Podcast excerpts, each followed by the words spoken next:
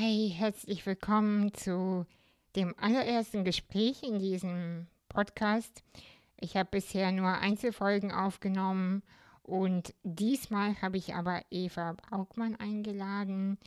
Eva habe ich auf Twitter kennengelernt und sie ähm, ermuntert Frauen vor allem, ähm, sich mit Bitcoin auseinanderzusetzen. Fakt ist, dass sich die Welt verändert und Fakt ist aber auch, dass keiner von uns so richtig weiß, was kommen wird, was sein kann und was tut man auch mit dem eigenen Vermögen. Und Fakt ist leider auch, und jetzt, liebe Ladies, gut zuhören, dass wieder mal die Männer überwiegend sich mit der Technologie äh, auskennen, mit Web 3 sich auseinandersetzen und natürlich äh, auch mit Bitcoin. Und die Ladies sind mal wieder beschäftigt mit Kindern und Haushalt und mit eigenen Struggles im Leben klarzukommen. Und das beschäftigt mich sehr, weil ich das mir, von mir selbst kenne, diese Angst vor der Technik, der Angst, äh, etwas falsch zu machen und der Angst, irgendwie was nicht verstanden zu haben und es deshalb gar nicht erst zu tun.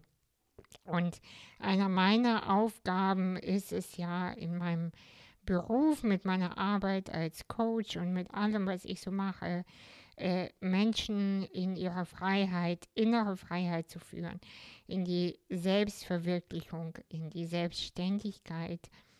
Und diese Selbstständigkeit und die Verantwortung für sich selbst zu tragen, hat sehr, sehr viele Facetten, hat sehr viele Möglichkeiten. Es fängt bei Meditation an, es fängt bei der Selbstwirksamkeit im Beruf an, in der Kommunikation, äh, im Umfeld, in der Entscheidung, mit wem möchte ich überhaupt zusammen sein, mit wem möchte ich arbeiten, mit wem möchte ich ein Kind bekommen und so weiter und so fort. Und es endet leider auch nicht beim Thema Geld. Wie oft geben wir die Verantwortung ab, ja, das Geld, das wird schon irgendwie, Hauptsache, ich kann mein, meine Miete bezahlen. Aber mal wieder werden die Frauen abgehängt, das beobachte ich. Und es sind mal wieder Menschen mit Behinderung, die äh, vieles nicht mitbekommen, die einfach auch beschäftigt gehalten werden. Also ich meine, wir wissen ganz genau, ähm, worüber wir reden, mit den ganzen Anträgen, mit den Behörden und so weiter und so fort. Menschen werden ge ähm, beschäftigt gehalten. Und ich möchte unter anderem mit dem Gespräch mit Eva auch zeigen, hey, lass uns zumindest ein bisschen in diese Richtung gehen, zumindest ein wenig damit auseinandersetzen und Schritt für Schritt. Es muss nicht sofort jetzt nach dieser Stunde äh, verstanden werden, aber eins nach dem anderen und plötzlich hat man die ersten Bit Bitcoins gekauft und ähm, plötzlich öffnet sich das Rabbit Hole und man taucht ein und äh, versteht immer mehr, worum es geht und ähm, wie eigentlich die Welt sein könnte. Nur wir müssen sie jetzt zu dem Ort machen, an dem wir leben wollen. Also in diesem Sinne, let's go.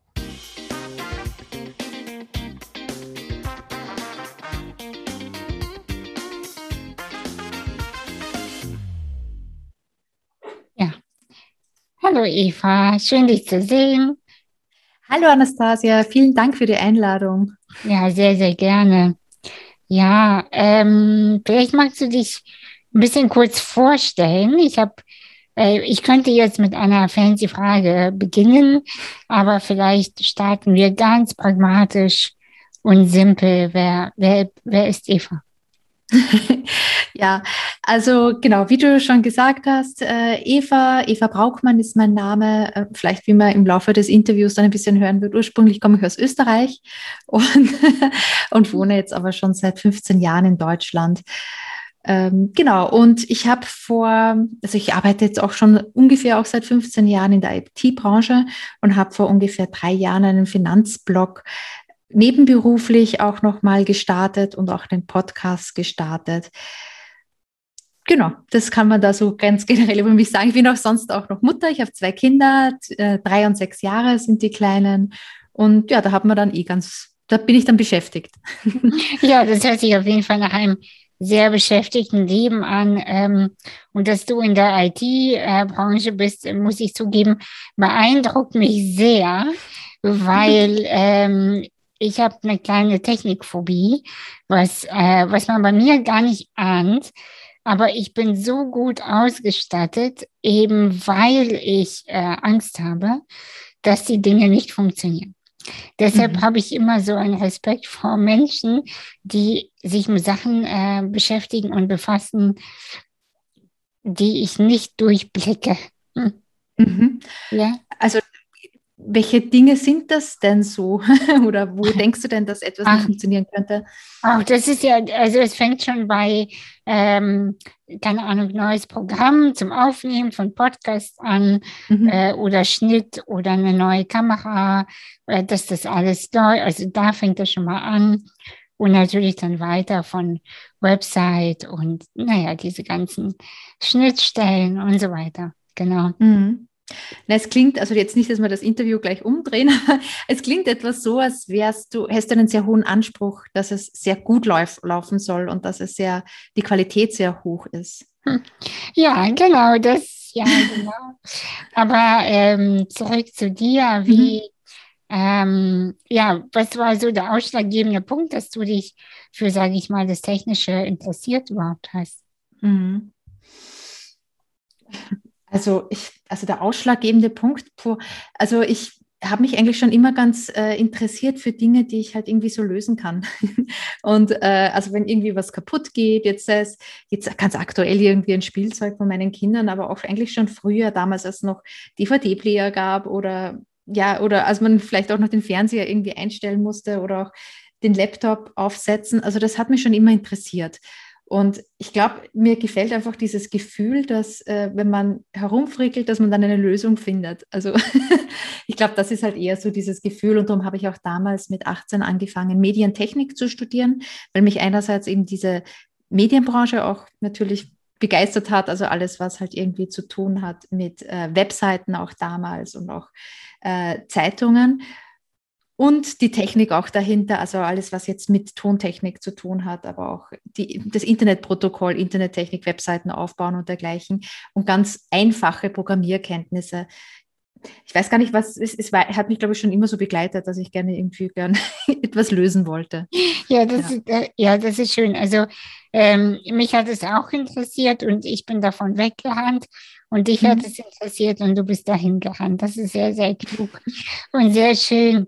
Ja, ich bin auf dich äh, durch Twitter gekommen, aber ich weiß nicht genau von wem und wie, aber du weißt ja, du weißt ja, wie das läuft. Also auf einmal ist jemand da und dann hat man den so im Blick. Das ist ja äh, ganz schön bei Twitter, ähm, weil du über äh, Finanzen schreibst, für Frauen vor allem und äh, auch über Bitcoin. Und natürlich mhm. interessiert mich beides, weil ich bin eine Frau. Ich, ähm, ich habe das Geld auch lieben gelernt und ähm, lerne immer mehr Bitcoin auch zu lieben mhm. und zu verstehen. Und ich sehe, sehe mich aber selber noch nicht in der Lage oder der, wie soll ich sagen, na, du weißt, der Anspruch von mir, ähm, meine eigene, meine Community äh, alleine auf den Weg zu nehmen. Und deswegen wollte ich dich so gerne reinholen mhm. und äh, quasi das zu eröffnen, weil ich glaube oder ich weiß, dass du über Bitcoin und über Finanzen und über all diese Themen so viel besser sprechen kannst als ich. Ich bin eher für Lebenswege und Motivation und Entscheidungen und so weiter zuständig. Mhm. Aber ich lerne von dir sehr, sehr gerne und die, äh, meine Community mit Sicherheit auch. Ja, ja, gerne. Also ich glaube, dass unsere zwei Themen doch eine Verbindung haben. Es geht ja bei den Finanzen, bei dem Geld viel um Unabhängigkeit, also um sich selbst sozusagen verwirklichen zu entdecken und halt wirklich auch sein Leben so ja. zu leben, wie man das gerne möchte. Und ich glaube, das hat mich auch immer so an den Finanzen begeistert, also dass man halt irgendwie auch da unabhängig ist. Und weil ich mich halt ähm, ja privat sehr damit beschäftigt habe, schon seit über zehn Jahren eben, also ich habe was gespart, was mache ich denn mit dem Geld? Ich dachte an die Inflation. Äh, das war damals auch nur, das war damals nur bei zwei Prozent, aber das hat mich halt trotzdem irgendwie bewegt, weil ich mir gedacht habe, okay, am Konto wird es offensichtlich weniger meiner Spartes, aber ja, wie klappt denn die Altersvorsorge? Also es ist ganz, äh, vielleicht ganz außergewöhnlich, aber ich habe mich, da, mich damals auch schon mit Ende 20 mit solchen Dingen beschäftigt und äh, habe da recht viele Bücher gelesen. Das war, und es hat sich dann so entwickelt aus dem Gedanken heraus, auch im Alter unabhängig sein zu können. Ähm, ja, es, es, hat sich eigentlich so auch so ein bisschen als ein Hobby entwickelt, als eine Leidenschaft. Und ich bin da dann total reingetaucht in das ganze Thema und dachte, okay, jetzt könnte ich eigentlich auch bloggen und einen Podcast darüber starten, weil es mich ja auch so begeistert und weil ich halt immer auch sehe, dass immer mehr Frauen davor zurückschrecken und sagen, boah, das traut mir nicht zu, das macht ja mein Mann, der kann das ja besser, der hat das schon immer gemacht. Und das ist halt auch so ein Ding, was ich nicht so richtig verstanden habe, weil es, wie am vorhin am Anfang erwähnt, es geht ja wirklich darum, sein eigenes Leben zu leben und nicht Dinge auszulagern an andere mhm. und abhängig zu werden. Und ich denke, dass sich da Frauen da viel zu wenig zutrauen und vielleicht auch Glaubenssätze verinnerlicht haben, die ich versuche halt eben mit dem Podcast und dem Blog aufzulösen. Und warum Bitcoin? Also ich dachte noch bis vor einem Jahr, boah, Bitcoin ähm, ist ja nur so ein Spekulationsobjekt. Das äh, interessiert mich jetzt nicht besonders. Ich schreibe viel lieber über ETFs, über Kaufen oder Mieten, über Versicherungen, über Patientenvollmachten und Sorgerechtsverfügungen, also alles, wo man halt mit der Familie, für die Familie vorsorgt. Und dachte immer, Bitcoin ist halt so eine Kryptowährung und da machen halt manche Leute ziemlich viel Geld oder verlieren viel Geld. Also es ist eher so was Kurzfristiges, was mich so gar nicht interessiert. Und dann war 2021 aber so ein ziemlicher Hype. Also rund um Bitcoin, der Kurs stieg, das Interesse stieg. Ich schrieb einen ähm, Blogartikel deswegen darüber, weil ich gedacht habe, okay, es könnte meine Community interessieren, zumindest wie es funktioniert. Und ich habe ja diesen technischen Background und kann es erklären. Und habe dann halt auch so einen Artikel darüber geschrieben, der halt wahnsinnig gut angekommen ist und ganz viel Traffic von Frauen reinkam. Ah, welcher war das? Vielleicht kann ich ihn verlinken. Ja, gerne. Wie funktioniert Bitcoin? Mhm. Ah, ja. Und äh, sehr einfach. Ähm, einfach erklärt für Anfängerinnen, stand auch noch drunter in zweiter Zeile. Und das war halt einfach, wie gesagt, also Message-Artikel war halt auch der Inhalt des Artikels. Ich habe versucht, der Bitcoin ganz einfach in einfachen Worten zu erklären und möglichst neutral. Und der hat halt wirklich sehr, kam sehr gut an und dachte mir, okay, interessant. Ähm, dann beschäftige ich mich etwas mehr mit der Kryptowährung. Wenn ich, wenn da anscheinend so viel Interesse ist, dann möchte ich nicht ähm, noch mehr zum Beispiel auch noch drüber schreiben, um es wirklich komplett vollkommen zu verstehen. Und dann entdeckte ich halt nicht nur diesen technischen Aspekt, also wie funktioniert Bitcoin, sondern auch die, den gesellschaftlichen und ökonomischen Aspekt. Und dann war ich total begeistert und wollte nur noch über Bitcoin schreiben. und jetzt, und jetzt ähm, hast du deine Angst, sage ich mal, äh, vor Bitcoin verloren? Oder also vertraust du dieser Idee? Ähm, ist das überhaupt noch eine Idee oder ist das schon ein Prozess, der nicht mehr aufzuhalten ist? Mhm. Also Vertrauen, ich vertraue der, der Technik, dass Bitcoin jetzt, ähm, also es, lang, es ist lässt sich ganz einfach herleiten. Also 2008 wurde ähm, Bitcoin halt ebenso quasi in die Welt gesetzt von einem anonymen Gründer, Satoshi Nakamoto oder einer Gründergruppe. Und seitdem ist Vielleicht es. Vielleicht war das auch eine Frau. Vielleicht war es auch eine Frau, ja, man kann es nicht wissen. Bestimmt war und, Aber ich glaube, in den Chats und in den Foren hat er oder sie sich immer als er ähm, bezeichnet. Also Aber egal, egal, äh, kann ja trotzdem, um eine falsche Fährte zu leben, natürlich auch eine Frau gewesen sein. Wer weiß. Und genau, aber was ich sagen wollte auch nochmal ist, dass äh, es seitdem eigentlich nicht gehackt werden konnte. Und da doch immer x Milliarden, ich glaube, mit, mit dem Kursrückgang ist die Marktkapitalisierung bei 400 Milliarden Euro mittlerweile oder 500 Milliarden Euro. Also das ist halt ein riesen äh, eine Riesenverlockung für alle Hacker da draußen, das irgendwie zu knacken. Und über diese ganzen Jahre haben sich sicher die besten Leute dahinter gesetzt, einfach nur auch aus eigener Herausforderung, aber konnten es halt noch nicht hacken. Das bedeutet schon mal für mich, ähm, das ist schon ein Zeichen dafür, dass es recht technisch gut aufgestellt ist. Auf der anderen Seite habe ich so, glaube ich, so ein bisschen verstanden, dass man extrem viel Energie aufwenden müsste, um halt irgendwie was zu manipulieren. So viel Energie wäre äh, dafür notwendig, dass man dafür fast nicht so viel äh, Geld aufwenden könnte, um diese Energie auch zu bezahlen. Und das macht an sich schon das Netzwerk sehr sicher. Mhm. Ja, weil das ja auch nicht aus einer Quelle läuft, sondern äh, aus verschiedenen sozusagen, mhm. oder? Genau, es gibt eben diese Miner, die Transaktionen verifizieren und das können Sie nur, indem Sie ähm, ja, eine Zahlenfolge errechnen. Und das ist so eine Art Zufallsgenerator. Und diese Miner, das ist wirklich so, muss man sich ganz einfach vorstellen, das sind einfach so äh, Computer, die immer wieder eine Zahlenfolge probieren, probieren, probieren, probieren. Und äh, irgendwann schafft es dann irgendein Miner, die richtige Zahlenfolge zu erraten und sagt, hey, ich hab's. Und dafür kriegt er den Bitcoin zur Belohnung. Und wenn man aber zurückgehen will in der Zeit und manchmal Transaktionen in der Vergangenheit ähm, ja, manipulieren möchte, dann bräuchte man halt eben diesen extremen Energieaufwand aller vorhergehenden Transaktionen, dass äh, das praktisch unmöglich ist. Also ja, das schafft ja nicht mal ein Staat, der halt wirklich sehr viel Geld investieren würde und sagen, okay, mein einziges Anliegen ist jetzt Bitcoin zu manipulieren äh, selbst dann ist es nicht mehr möglich und dann würde es auch auffallen, weil diese ganzen Miner, die sind sehr äh, gefragt. Und es gibt eigentlich fast keine am Markt, die müsste man auch mal alle aufkaufen. Wie du sagst, ist es alles dezentral. Also das ist ja nicht nur eine Mining Company, sondern das sind ganz viele verschiedene. Und da würde man schon mal sehen, okay, wenn einer da auf einmal alle Miner zusammenkauft, ist das auch ein bisschen auffällig. Ne? Also es ist, es ist ein, einerseits ist es ziemlich simpel, so diese Blockchain, andererseits ist es halt auch sehr ähm, glaube ich, sehr schwierig, sie im Detail zu verstehen. Aber ab einer gewissen Grenze, das habe ich mir halt auch gesagt, weil so technisch bin ich jetzt auch nicht, aber einer gewissen Grenze denke ich, okay, ich muss da mal vertrauen. Also ich verstehe jetzt auch nicht, wie Visa funktioniert und vertraue darauf, dass die äh, Transaktionen durchgehen. Ja, genau. Ja. Mhm. Genau. Aber jetzt sind, jetzt sind wir schon äh, ziemlich tief im Thema. Ja. Und ich war, ich war gerade ein bisschen stolz, dass ich alles verstanden habe, was du, was du äh, gesagt hast. Das ist für mich ein Zeichen von, wow, ich glaube, ich komme da langsam rein und äh, blick da durch.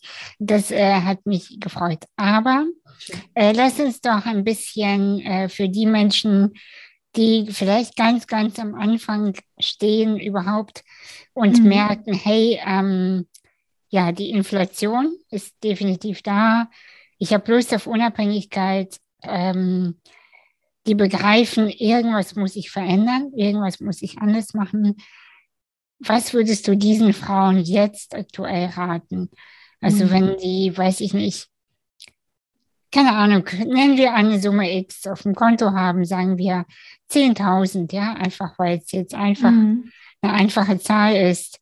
Ähm, was sollte man jetzt aktuell damit tun? Mhm.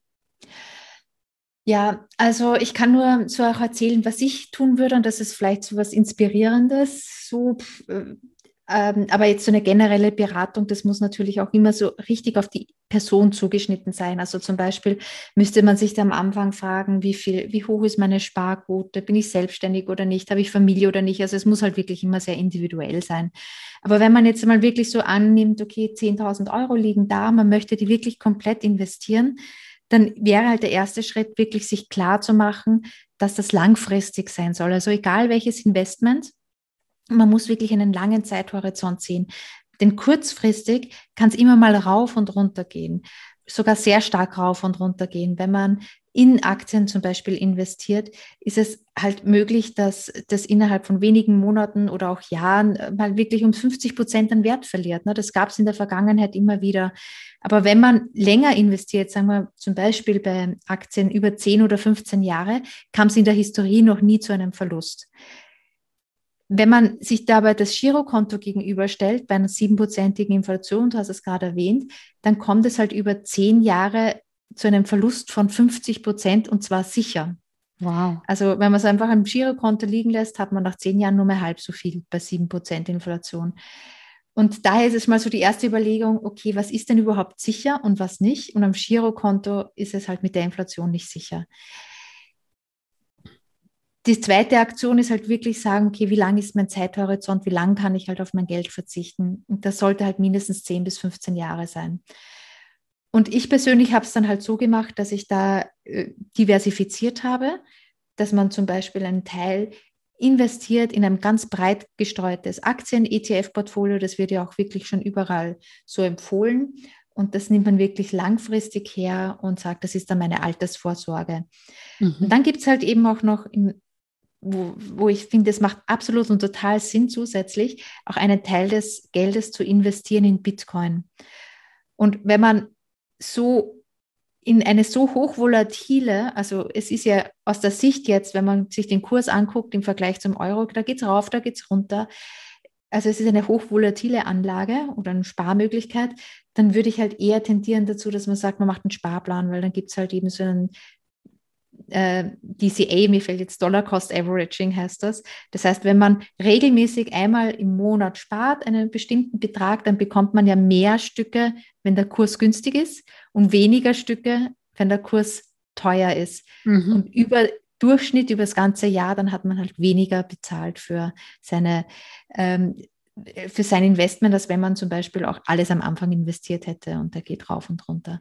Also von dem her würde ich sagen, 10.000 Euro, sagen wir mal, jetzt nur aus dem Bauch heraus gesprochen, ich weiß jetzt nicht die individuelle Situation deiner Zuhörerinnen, aber ich würde sagen, vielleicht 8.000, 9.000 Euro in so ein ETF-Spar, so ein ETF-Investment und dann halt 1.000, 2.000 Euro in Bitcoin so vom, ähm, von der Herangehensweise. Aber man muss halt ein, klar sein, dass beides volatil ist und dass es halt jetzt auch in der derzeit ungewissen Situation rauf und runter gehen wird. Mhm, ja, aber ich, ich sag mal so, was geht denn im Moment nicht auf und runter? Ja. Sehr, also, ja. also jetzt, äh, je, klar, das Geld, aber ich musste gerade auch an die Laune denken, äh, die ähm, ich, als ich vorhin äh, unterwegs war, habe ich gedacht, meine Güte, was ist eigentlich noch stabil? Ja. Was ist eigentlich noch, noch klar? Also, und das, also, und, ja. weißt du, ja, ja. Wenn, und wenn man das sich fragt, ist in mir so ein Gefühl von, hey, was haben wir jetzt wirklich zu verlieren? Mhm. Jetzt mal ganz, ganz pragmatisch, also ganz doof gefragt, was gibt es zu verlieren? Ja. Ja, also Bitcoiner, und ich bin ja auch eine, würden die, die halt antworten, das Einzige, Einzige, was wirklich klar ist, halt diese 21 Millionen. Es gibt nur 21 Millionen Bitcoin, egal äh, was jetzt auch noch passiert in nächster Zeit und so. Es ist halt diese Verknappung, die halt dezentral ist. Also wo jetzt keiner sagen kann, ich mache 42 Millionen draus, einfach weil es mir gefällt. Das kann man nicht in den Code ändern. Es wird halt immer gleich bleiben. Mhm. Das spricht halt dafür, dass der Wert sich ausdehnt. Natürlich kann man das jetzt nicht garantieren, und das, wie du gerade sagst, es gibt nie Gewissheiten. Es kann immer irgendwie was passieren. Aber das ist halt irgendwie so diese Schönheit der Mathematik, irgendwie, dass man sich darauf, ja, etwa, dass man sich darauf, dass man darauf vertrauen kann. Ja. Das heißt aber, wenn diese, wenn alles quasi gekauft wird von uns, mhm. was, was ist eigentlich dann? Mit Menschen, die nicht investiert haben? Naja, es ist wahrscheinlich schon so, dass wenn jetzt äh, einige Leute da nicht investiert hätten, dass mhm. die ja dann noch immer Bitcoin verdienen könnten, indem sie ihre Dienstleistungen oder Produkte anbieten. Ja. Mhm. Das Schöne daran ist ja, dass sie dadurch halt auch dieses Geld verdienen und derjenige, der bereit ist zu bezahlen, hatte dann auch an sich weniger Bitcoin. Also es ist halt äh, ein es sollte so sein, äh, dass sich die Verteilung von Bitcoin über die Zeit immer gleichmäßiger ähm, darstellt.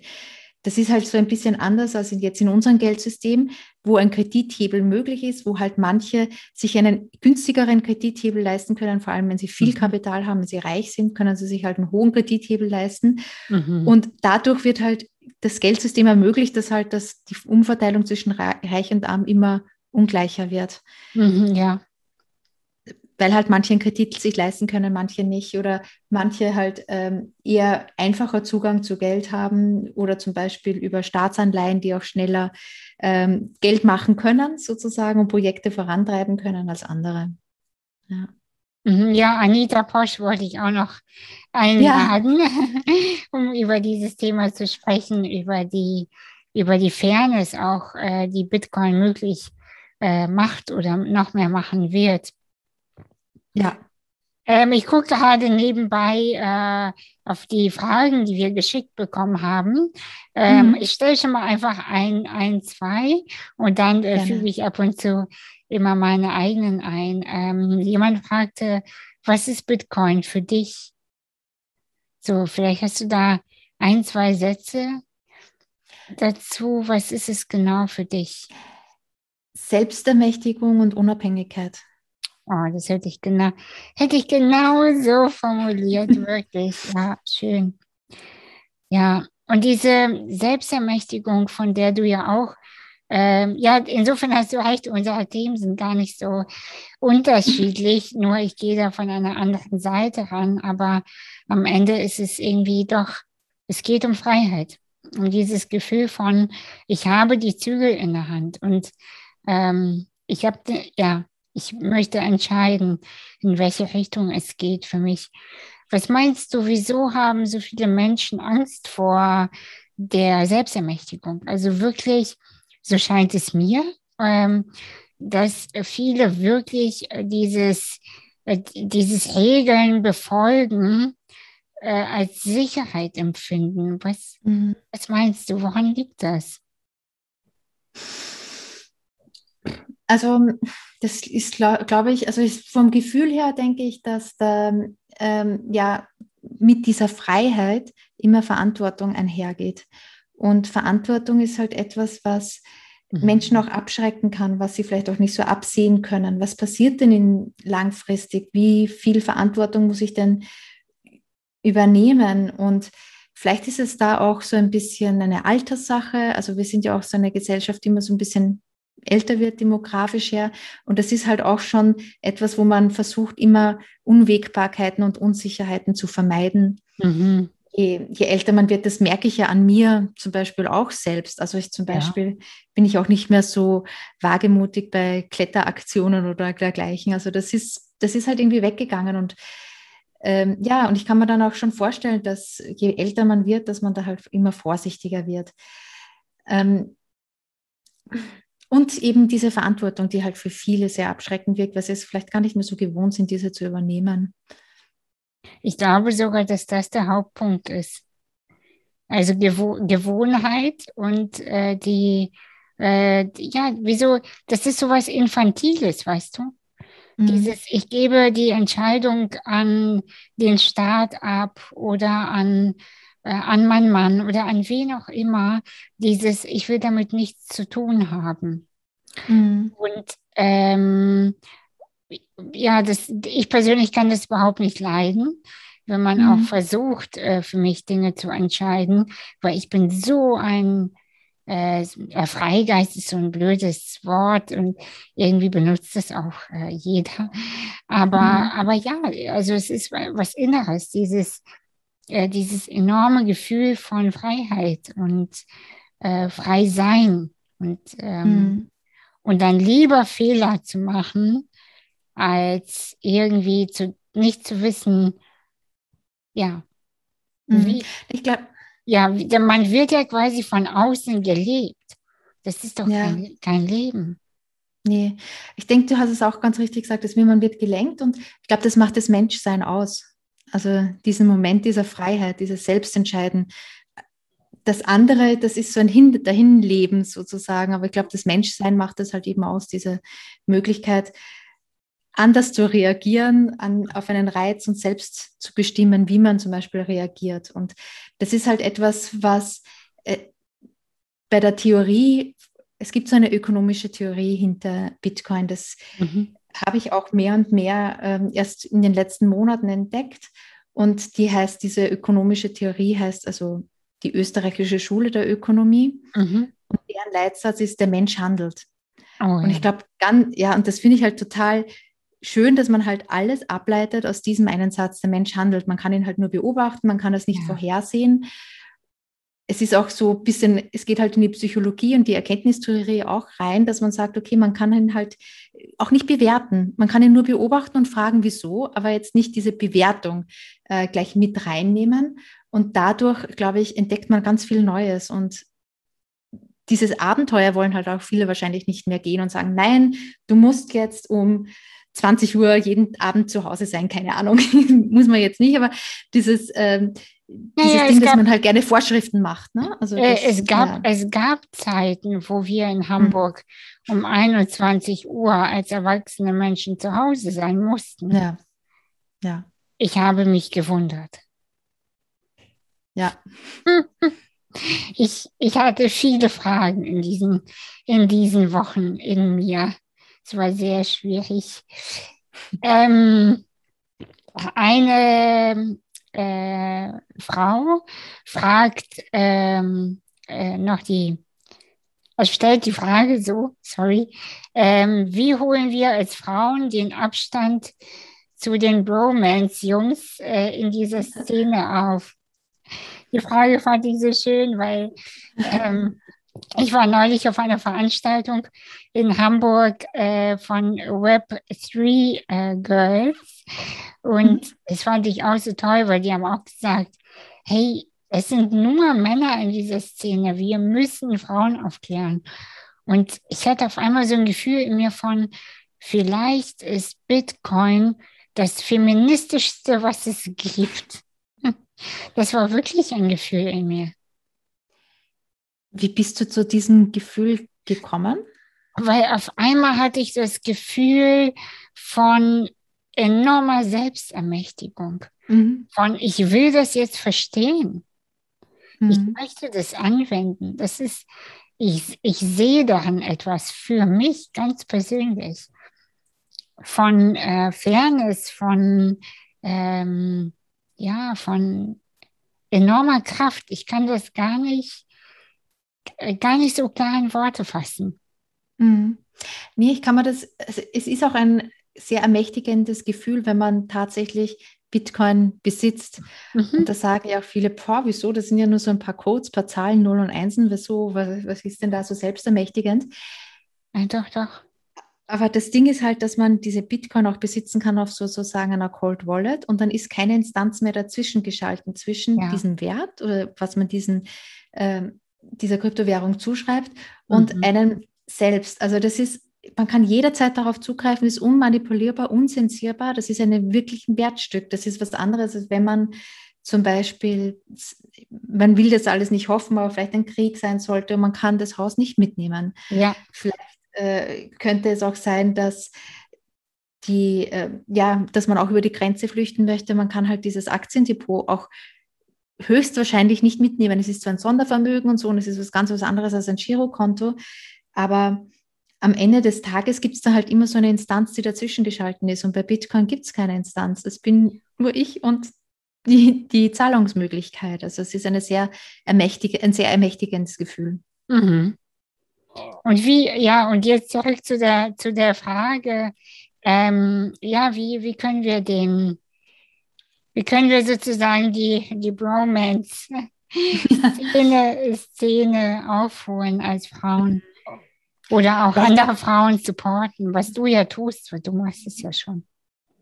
Ja, also sich mal trauen, auch wenn man nicht alles weiß, also nicht so einen Perfektionsgedanken dahinter zu haben, auch darüber, darüber zu reden, vielleicht auch ein bisschen anzuecken, weil Bitcoin ist jetzt nicht unbedingt so ein Thema, das, ähm, das komplett positiv von allen gesehen wird, sondern es polarisiert, dass man sich da halt auch mal reintraut und sagt, okay, ich diskutiere mal darüber und mhm. das ist ein Erkenntnisgewinn vielleicht für beide.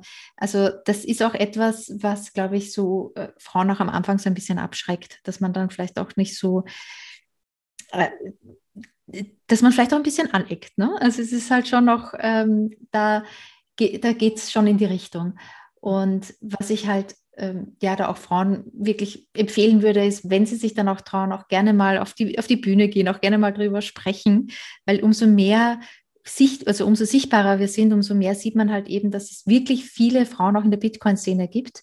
Und ich war natürlich auch überrascht, weil ich bei, bei Bitcoin-Meetups war und da waren fast 90 Prozent Männer, ja. Aber je mehr ich da reintauche, sehe ich immer mehr Frauen, die auch im Hintergrund sehr stark und sehr gut arbeiten. Ja, schön, ja, toll. Ja, das, was, ja, das Übliche, was ich so höre, ist halt die technische Angst, äh, die Angst mhm. vor der Technik. Und was ich aber auch wahrnehme, und äh, da bin ich gespannt, äh, ob du das ähnlich siehst, äh, Menschen generell, jetzt nicht nur äh, Frauen, aber Frauen springen darauf mehr an, werden auch mehr äh, ähm, abgelenkt. Also so durch Konsum, durch, ähm, ja, durch Konsum, durch Probleme. Mhm. Also auch durch so Dramen, die kreiert werden die so mhm. hochgebauscht werden, ja. Also, und ich bin eine sehr, sehr fühlende Frau. Ich fühle sehr viel. Und mhm. trotzdem ist es ähm, etwas, eine Entscheidung von, gehe ich da rein oder gehe ich da nicht rein. Und ich habe das Gefühl, dass äh, die mit der Angst auch die in den letzten zwei Jahren Menschen so beschäftigt gehalten wurden, dass sie gar nicht dazu kommen, weil für neue Ideen, für neue Geldsysteme, neue Unternehmensstrukturen, mhm. neue, generell das Neue, braucht es Kapazität. Und mhm. die Kap Kapazität wurde genommen. Mhm. Ich denke auch, dass also Frauen halt auch in unserer Generation wirklich sehr viel so auch nochmal stemmen müssen. Mhm, ja. Ähm, das übersieht man halt auch oft schnell, aber es ist halt zum Beispiel total häufig so, dass beide Elternteile arbeiten, auch wenn die Kinder noch klein sind, dass man sehr schnell anfängt, wieder zu arbeiten. Und ich finde das ja auch gut. Das ist ja auch finanzielle Unabhängigkeit, wenn man sein eigenes Geld verdient. Aber was mir halt eben auffällt, ist halt, dass es früher mit einem Gehalt, also 40 Stunden so möglich war und jetzt kommt man mit beide 30 Stunden arbeitend oder einer 30, einer 40 Stunden arbeitend, also fast nicht mehr zurecht. Also man kann sich auf jeden Fall auch keine Immobilie mehr leisten. Die Inflation wird immer höher. Mhm. Man kann auch nicht mehr richtig fürs Alter vorsorgen. Also man, ich finde schon, dass es stressiger geworden ist für unsere mhm. Generation, da noch mitzuhalten. Und da meinst du jetzt auch Kapazität, also einerseits natürlich die Kapazität, die vielleicht auch noch mal verstärkt hinzugekommen ist, indem man halt so ein übervolles Leben hat und dann war es halt auch noch nicht möglich, die Kinder in Schule und Kita zu bringen. Also das war halt also ähm, eine sehr, sehr anstrengende Zeit. Und natürlich für viele andere auch, jetzt nicht nur für Eltern und für die Kinder war es auch nicht so toll. Die hätten sich wahrscheinlich auch lieber gewünscht, in die, Kinder, in die Schule zu gehen. Aber da kommt halt sehr viel dazu. Und glaube ich auch ein bisschen so ein Vertrauensverlust auch von den Eltern hinzu, dass die Instanzen da immer funktionieren. Ja, und äh, gleichzeitig äh, eben allein schon die Inflation hält Menschen ja auch beschäftigt. Ja. Dieses Weiterarbeiten, mehr, mehr, mehr, um ja. überhaupt den Lebensstandard aufrechtzuerhalten. Und ich frage mich halt immer mehr, warum gibt es keinen Aufstand, sondern mhm. äh, diese Fügung von, na gut, dann erhöhen wir halt die Stunden, na gut, dann machen wir halt so und so. Das ist, also man kommt ja als Mensch irgendwann auch an so eine Grenze von, äh, von Aufnahmefähigkeit oder von, mhm. äh, von äh, Kraft, äh, um eine Revolution, sage ich mal, zu starten. Ja, es ist ja nicht dann irgendwann gar nicht mehr möglich, weil was soll man denn noch alles machen? Und klar, ja. die Frauen wuppen eh schon immer mehr, aber irgendwie braucht es wie so eine Art Bewegung, was, die, was ich bei den Bitcoinern aber beobachte und äh, das sehr, sehr schön finde, da ist etwas, ein Funken von Hoffnung. Mhm. Und, und, vor allem gewaltfrei. Ne? Also das ja. ist ja das Tolle bei Bitcoin. Man kann halt einfach Schritt für Schritt aussteigen aus dem System und gar, muss halt gar nicht so richtig ankämpfen dagegen und alles umstürzen, sondern man kann halt für sich und für seine Familie, für seine Freunde vielleicht dann auch entscheiden, dass man das halt anders macht und es läuft parallel weiter. Also es muss ja nicht so sein, dass Bitcoin das komplette Geldsystem übernimmt, sondern halt auch eine Alternative ist, eine, die halt nicht inflationiert werden kann, weil es halt nicht mehr gibt als diese 21 Millionen Stück. Und ja, das ist für mich halt auch so eine gewaltfreie Revolution. Das ist, ja, ja, genau. Das finde ich, das finde ich ganz, ganz schön tatsächlich. Ja. Be, äh, nutzt du Bitcoin im Alltag für dich? Also äh, gibt es schon Shops, die du damit nutzt, äh, mhm. bezahlst mhm. oder verschenkst du Bitcoin schon? Ja, also meine Kinder habe ich Bitcoin äh, verschenkt, aber auch so an meine Nichten oder dergleichen und auch meine Taufpart, also Taufkind. Mhm. mein Taufkind habe ich auch äh, Bitcoin verschenkt. Und ich bezahle dann auch teilweise da, wo es geht und wo es halt nicht geht, kann ich, rede ich es mal an. Zum Beispiel bei bei einem Fotografen, der hat halt immer relativ hohe Beträge, die er da äh, verlangt, also so um die 200 Euro für eine Fotosession. Und er hat aber sich entschieden, jetzt kein Kassensystem mehr zu machen, weil das viele tausend Euro im Jahr kostet mit diesen ganzen Gebühren. Und da habe ich ihm zum Beispiel vorgeschlagen, ja, mach doch Bitcoin, du musst ja nur eine App runterladen und dann kannst du es empfangen. Und das kostet dich halt an sich nichts. Und andererseits bietest du den Kunden aber halt etwas, weil die wie wenige 200 Euro im Paar mit hatten. Also ich hatte das zum Beispiel nicht. Ich musste dann nochmal äh, extra abheben gehen. Also das ist halt so dieses, ähm, diese Möglichkeit, dass man das halt auch mal anfragt, ne, wenn man es halt nicht die Möglichkeit hat zu bezahlen. Und tatsächlich ist es schon so, wenn man die Augen dann öffnet dafür, dann sieht man ganz oft auch so ein Bitcoin Zeichen. Und wenn man dann nachfragt, kann man es häufig auch bezahlen, vor allem jetzt so in München rund. Da gibt es ja auch immer viele Restaurants, also ein paar Restaurants. Ah ja, schön. Ich habe das in Hamburg irgendwie noch gar nicht gesehen. Vielleicht müsste ich da mal äh, meine Augen anders, anders öffnen, aber tatsächlich ist es mir in Hamburg, also vielleicht hören das jetzt ein paar Menschen aus Hamburg und sagen, ja. hey, bei, bei uns ist es so. Und ähm, habe ich noch gar nicht mitbekommen im Norden. Mhm.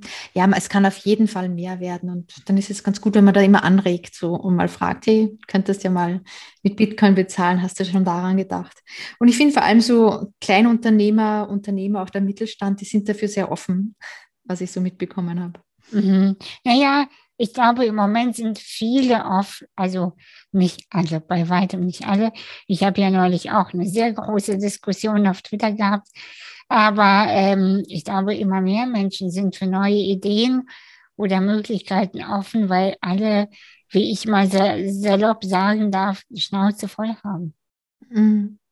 Wir haben keine ja. Lust mehr. Wir wollen alle was Neues. Also die Menschen sind bereit. Das ist so. Mhm.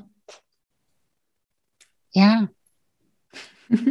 ich gucke mal einmal kurz noch auf die, ähm, auf die Fragen. Warte mal. Ähm, ja, genau, jetzt fragt jemand noch deinen Weg zu Bitcoin, aber das hast du ja ein bisschen schon erzählt. Ähm, ja, eigentlich haben wir tatsächlich schon ziemlich, ziemlich viele Fragen äh, abgearbeitet, sage ich mal, beantwortet. Ähm, ja, was meinst du, wo geht die Zukunft äh, generell in dem Finanzwesen hin? Äh, wie werden deine Kinder, ich habe eine kleine Schwester übrigens, die ist 16, wir haben 19 Jahre Unterschied. Oh. Genau, also sie ist sozusagen meine, meine Tochter äh, vom Gefühl her. Und ähm, genau, was meinst du, wie werden ich sag mal, unsere Kids äh, später äh, leben und bezahlen und mit dem Ganzen mhm. umgehen. Wie, wie siehst du die Zukunft so? Was ist deine Meinung? Also es ist natürlich immer so ein bisschen, ja, also ich denke, dass meine Kinder nicht mehr wissen, dass sie am Samstag keine Überweisung mehr tätigen können oder um 19 Uhr keinen, äh, ja, keinen Scheck mehr aus, keine Ahnung, keine, nichts mehr bezahlen können per Visa-Card und dann gleich alles äh, gemacht wird. Sie werden wahrscheinlich auch nicht eine Bankfiliale kennen. Sie werden auch keinen Geldautomaten kennen, wo sie dann Bargeld mehr abheben werden. Also ich denke, das ist dann alles verschwunden.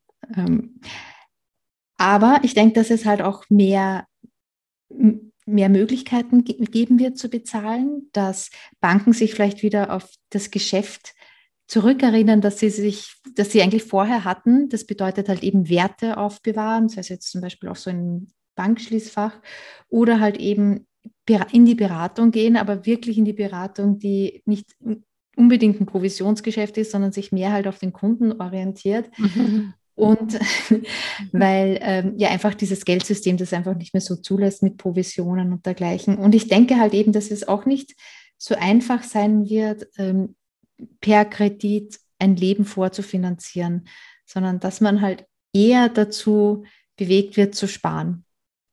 Mhm. Das ist meine Hoffnung. Und äh, ich glaube auch, dass es ganz wichtig wird, äh, Minimalismus in allen Bereichen zu pflegen. Mhm. Also sei es auf, äh, auf dem Handy, sei es in den Kontakten, Kleiderschrank, ähm, Wohnung, überall so wenig äh, wie möglich, äh, damit das, der Kopf nicht so überfordert sein wird. Ich glaube, mhm. das wird auch nochmal ein, ein Thema sein. Nicht so viel Überfluss, nicht so viel Konsum. Ja, Und dadurch halt eben nachhaltiger leben, das denke ich auch. Mhm. Hört sich eigentlich gar nicht so schlecht an. denke ich auch. Ja, freust du dich auf die Zukunft? Ja. Ich glaub, also ich bin optimistisch. Das, das werden wir Menschen hinbekommen. Wir waren schon immer erfinderisch, innovativ. Wir haben schon immer das Leben mehr geliebt als den Untergang. Also ich bin da sehr zuversichtlich. Das stimmt, das stimmt. Das glaube ich auch. Irgendwie, irgendwas wird schon sein. Und ähm, ob jetzt mit uns oder ohne uns, äh, irgendwie wird es weitergehen. Das, wie eine Freundin von mir neulich sagte, das Leben findet seinen Weg. Was auch, immer, was auch immer es heißt. ja. Gibt es noch etwas, was du gern sagen magst? Irgendwie. Ich werde ähm, deine ja. Website und dein Podcast natürlich verlinken. Ja, gerne. Ganz klar. Danke, danke. Ja, also wirklich jede Frau, die gerne mehr erfahren möchte über Bitcoin, gerne den Newsletter abonnieren auf eine Million Satoshi.de und ich schreibe da auch immer so persönliche Geschichten und so auch ähm, Dinge auch die mit Finanzen, die mit Bitcoin eben zu tun hat, mit Unabhängigkeit und auch äh, diese Selbstermächtigung. Ich lade auch immer wieder Newsletter-Abonnentinnen ein zu so einem kostenlosen QA, wo wir uns am Nachmittag mal, also am Abend besser, wenn die Kinder schlafen, sozusagen, mhm. zusammensetzen. Und ich bin da auch für Fragen da. Also ich würde mich freuen, wenn ihr euch für den Newsletter anmeldet und mit dabei seid. Schön. Weißt du, vielleicht äh, ich, nee, irgendwann nächstes Jahr, ich habe überhaupt noch kein Datum, da wollte ich äh, mal so ein, so ein Business-Kurs ähm, starten für meine Community. Und äh, da werde ich dich auf jeden Fall mal an einem Abend als äh, Gastspeaker äh, einladen, weil ich glaube, es ist einfach gut, wenn man das aus erster Hand. Äh, Einen Moment bitte, Anastasia. Ich habe jetzt gerade mein Kopfhörer ist ausgefallen, ich habe den Rest nicht gehört. Mhm.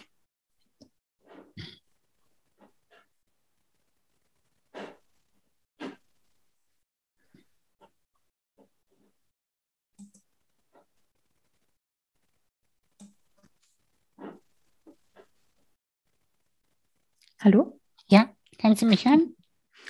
Den Rest habe ich nicht gehört, das sehe ich noch immer nicht.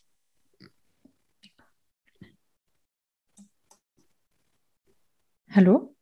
Ja, kannst du mich hören? Ich wieder. Ja, Entschuldige. Ja, ja, ja, ja ausgefallen. Das letzte habe ich nicht verstanden. Ah ja, das macht ja nichts. Ich habe gesagt, dass äh, sollte ich nächstes Jahr einen Businesskurs starten, dann würde ich dich auf jeden Fall mal an einem Abend gerne einladen wollen, dass, äh, dass du mal den Leuten Bitcoin erklärst und auch, das ist kein Hexenwerk. Also das merke ich selbst immer mehr.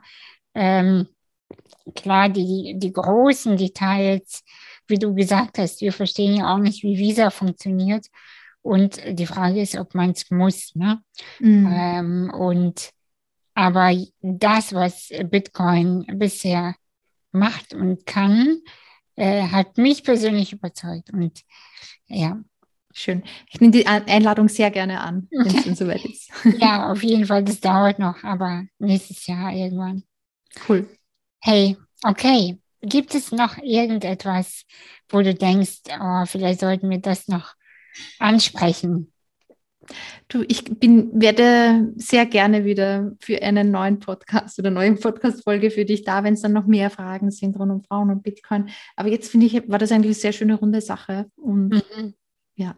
Vielleicht kommen, ja, Vielleicht kommen ja noch mehr Fragen, wenn wir das äh, senden, dann ähm, entsteht bestimmt noch mal einiges. Und äh, ich danke dir sehr für deine Arbeit und äh, dass du das alles mit uns teilst. Vielen Dank, Anastasia, auch die Einladung. Ja, gerne.